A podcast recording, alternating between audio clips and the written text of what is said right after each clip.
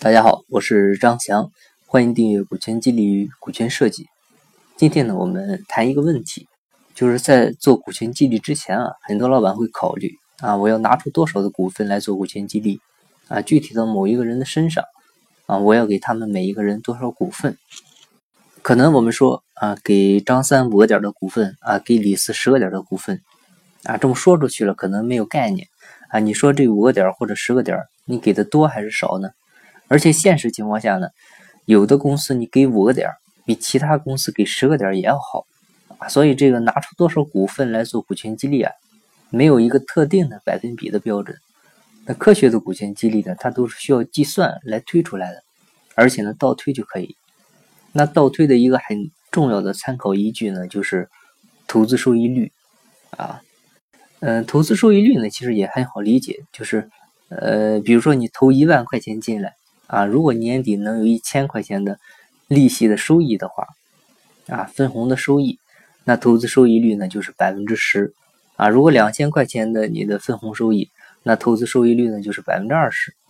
那股权激励参考的很重要的一个点也是这个东西。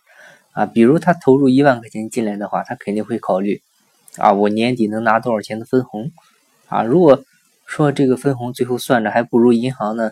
那五个点的理财的收益，那我肯定就不会去投啊。所以这就意味着，如果员工投了一万块钱进来的话，他到年底拿的分红肯定要高于五百块钱才行啊。那这五百块钱的分红呢，就是从年底的利润里来的。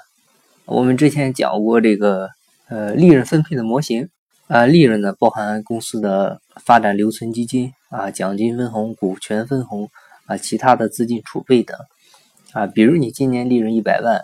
啊，你五十万，啊一半留作公司发展，其他的这个储备资金留了十万，奖金分红二十万，还剩下二十万作为股权分红。如果都是实股股东的话呢，而且不做延期支付的话，啊，你占股百分之十的话，年底就可以分两万块钱。然后你按照刚才我们提出的五百块钱以上收益的那个比率倒推就可以了。啊，当然了，你也可以提这个提前定好这个投资收益率。啊，是多少来进行计算啊，都可以。呃，这点你要不明白的话，其实也没关系，让财务给算一下就可以了。啊，当然，这个方法呢，最好是适用于那种利润率高啊、利润良好的公司。啊，如果你的公司虽然体量很大，但是呢，你经常亏损，啊，就像现在很多钢铁企业啊，那就不建议用这种方法。啊，可能要参考这个最基本的公司估值、投资入股这样的方式。啊，公司估值一千万，投资一百万，占股百分之十，啊，对外溢价，对内折价，啊，这是最基本的入股方式。然后还有一种情况就是，这个新的创业公司呢，刚开始没那么多钱分红，啊，前期公司资金呢本来就紧张，而且呢也不停的找投资人，这个时候呢根本没钱分，啊，那这种情况要考量的那就是增值权的激励，啊，也就是我们之前讲的期权，啊，通过时间及业绩的双重约定。啊，实现经理人的捆绑啊，这个也是可以考虑的啊。那个呢，也可以参考投资收益率。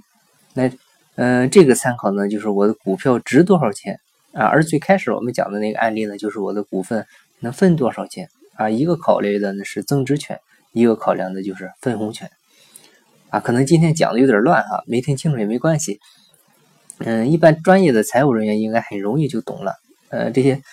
计算事务的话呢，可以交给专业人员去做，呃，但是整体的战略把关呢，啊，一定要自己来啊。如果我们要计划做股权激励的话，一定要成立一个专门的事务小组，啊，老板亲自任组长，关键人呢可以做执行组长，然后人事、财务总监啊都要参与进来，因为他要涉及一系列的这个薪酬绩效考核的调整啊，啊，薪资福利奖金的设计啊等等这些内容，啊，虽然说。嗯，不让这个老板你全部都做吧，啊，不让你自己都做啊，不要你亲力亲为，但是呢，你一定要参与进来，而且呢，要关注这个事儿啊，你不能直接要求人资经理全盘去做这个事儿，你不然股权激励方案，呃，很大可能就是做不好的啊。好，那今天的分享呢就到这里，感谢您的收听。